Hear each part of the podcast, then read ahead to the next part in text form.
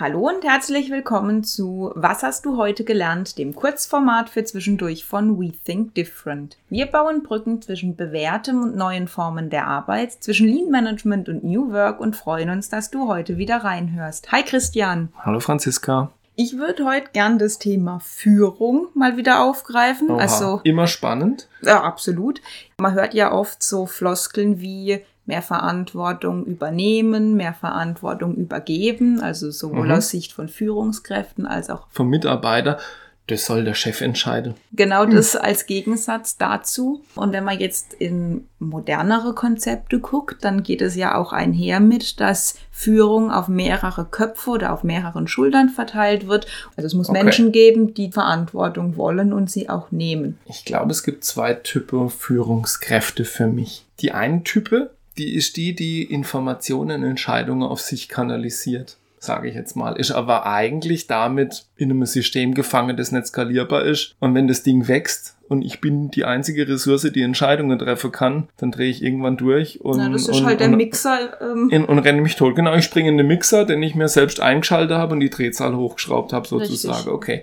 Und das andere ist, ich versuche die Verantwortung tatsächlich abzugeben. Und da musste ich so ein bisschen an mich früher denken. Unternehmer, ganz stark gewachsen, sich wahnsinnig toll entwickelt. Da gab es die Frage gar nicht, ob ich Verantwortung abgebe. Ich musste sie abgeben, weil es einfach nicht möglich war. Das heißt, kam ein neuer Mitarbeiter, den hat man natürlich aufgebaut. Wo kriegt er seine Informationen? Man hat natürlich Tendenzen mitgegeben. Wie entscheidet man so? Was, wie würde ich das machen und so weiter?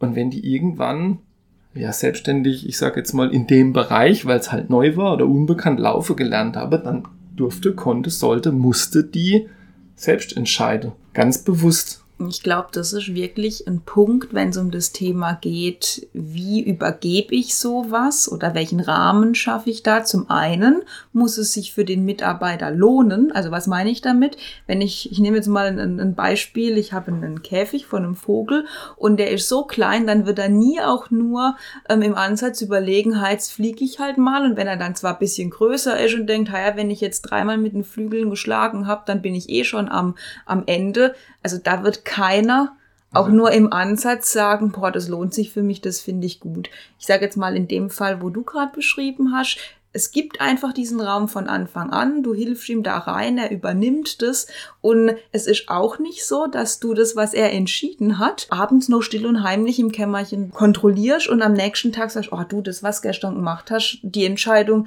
habe ich jetzt korrigiert, das ging gar nicht. Also damit... Das, das ist eine Beobachtung, die ich teilweise da tatsächlich machen konnte. Also man hat den Leute scheinbar die Verantwortung gegeben, oder das ist eine Beobachtung, die wir auch oft machen. Man gibt scheinbar die Verantwortung und kontrolliert aber ganz, ganz granular und korrigiert auch sofort. Und damit mache ich viel mehr kaputt als eigentlich, wenn ich jemand von Anfang an sage, So, okay, dann das entscheide ich, da musst du zu mir So, und kommen. dann sagt der Mitarbeiter auch, zuckt mit den Schultern und sagt, dann mach's doch gleich selber. Das macht keinen Sinn. und damit mache ich Und das ist dann das alles. Thema, der Käfig ist nicht wirklich größer geworden. Nee, und damit mache ich aber alles Positive kaputt und auch die Entwicklung von dem Mitarbeiter, weil er ist damit total demotiviert.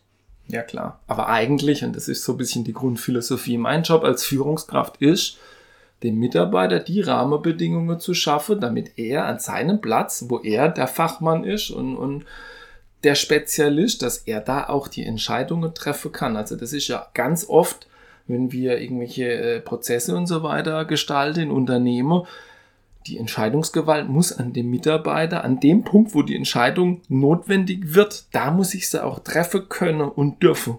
Und da, und das ist für mich der nächste Schlüssel, weil das ist auch was, was irgendwie dann oft auf der Strecke bleibt. Wenn ich dem Mitarbeiter die Verantwortung tatsächlich übergebe, dann braucht er alle für ihn notwendigen Informationen und auch Daten und damit meine ich auch Zahlen, damit er die Entscheidung treffen kann. Und das heißt auch in dem Fall, wenn es dem Unternehmen gerade wirtschaftlich nicht so gut geht oder wenn es da Themen gibt, vor die man sie vielleicht schützen will oder die man bewusst auch nicht sagen möchte.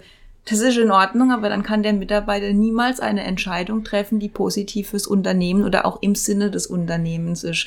Und ich glaube, darüber muss man sich generell, wenn man in modernere Konzepte der Führung geht, dessen bewusst sein, dass ich dann auch diese Türen öffnen muss, weil ansonsten kann die Verantwortung nicht übernommen werden. Da, Das kommt, ist da kommt mir gerade ein Gedanke. Und zwar, man versucht ja immer Abweichungen zu erkennen mit Kennzahlen und, und wie hat sich's entwickelt und so weiter. Aber da kommt es jetzt für mich drauf an, was ist das für eine Kennzahl?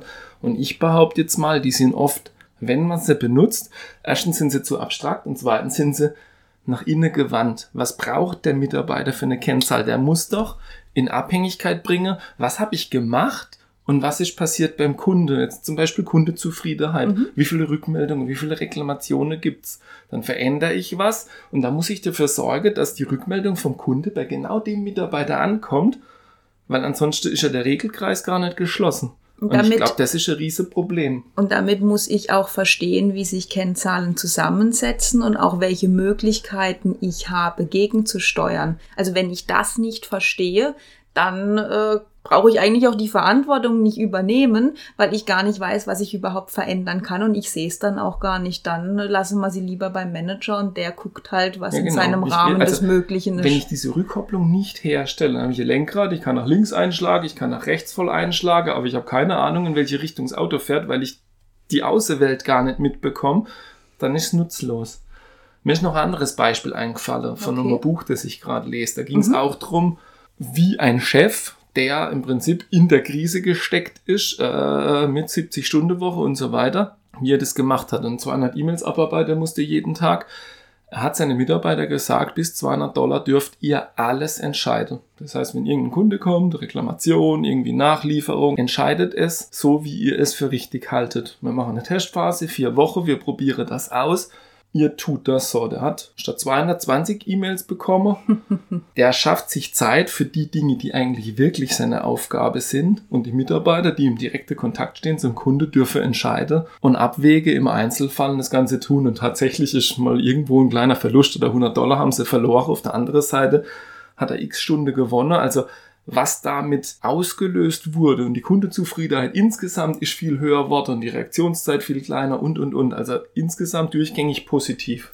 Aber genau dieses Beispiel zeigt ja eigentlich das Konzept von, wie Führung aussehen kann, wenn sie nicht mehr klassisch hierarchisch ist. Ja, es gibt noch vielleicht diese eine Person, die den Führungsanteil Richtung Strategie und wie wollen wir uns entwickeln. Also diese Themen übernimmt. Aber er sagt einfach, es gibt Punkte, weil mein Tag 70, 80 Stunden äh, die Woche ähm, packe ich nicht mehr. Ich muss das abgeben. Es gibt so viele Menschen in meinem Unternehmen, die mitdenken dürfen und auch wollen. Und ihnen übertrage ich einfach eine gewisse Form der Verantwortung, damit es A nicht mehr bei mir kommt. Und das ist gerade ein Thema Richtung Skalierung. Ja. Ich kann, wenn ich als Führungskraft Dreh- und Angelpunkt bin, ich renne mich tot. Und gerade in dynamischen Umfeldern, wo täglich neue Entscheidungen gefordert werden, ist eigentlich dringend notwendig, dass Menschen überall selbst Entscheidungen treffen und nicht alles immer nur über zwei, drei Leute gehen, weil die werden sich totrennen, der ganze Laden wird langsam und schlussendlich sind alle unzufrieden, weil es einfach nicht so vorangeht und auch nicht mehr wandlungsfähig genau. ist. Es geht nicht darum, sich zu beschäftigen, sondern wie stelle ich es auf? Und mir kommt gerade noch ein anderer Gedanke, ohne jetzt das nächste Fass aufmachen zu wollen. Jetzt machen wir mal ein plakatives Beispiel wieder. Ich kenne mich mit Excel super gut aus und weil ich das am besten kann und am schnellsten von allem mache ich das immer selbst. Aber das ist nicht mein Job, wenn das was ist aus dem Alltag, das meine Mitarbeiter eigentlich tun sollte und ich tue das weiter aus dem Gutwill heraus, dass halt keiner das so gut und so schnell kann wie ich, dann ist das eigentlich falsch, weil mein Job ist ein anderer. Mein Job ist, die Rahmenbedingungen für Veränderung, für Anpassung, für Weiterentwicklung zu schaffen und nicht im Tagesgeschäft mitzuwursteln, auch wenn ich es vielleicht gern mache sogar. Also auch das ist eine Perspektive, wo es darum geht, konsequent Themen, Aufgaben abzugeben an die Menschen und ja, es dann eben nicht nur vordergründig zu tun. Also das scheinbare Abgeben von Verantwortung ist, glaube ich, ein Riesenproblem. Es ist das, wo du am allermeisten mit kaputt machst und auch extrem viel Demotivation erzeugst. So ist meine Erfahrung. Genau. Ja, wenn dich das Thema Verantwortung und Führung genauso interessiert wie uns, dann melde dich doch einfach bei uns. Du findest uns unter www.we-think-different.de. Wir hoffen, es hat dir wieder gefallen. Hör doch einfach wieder rein. Bis bald.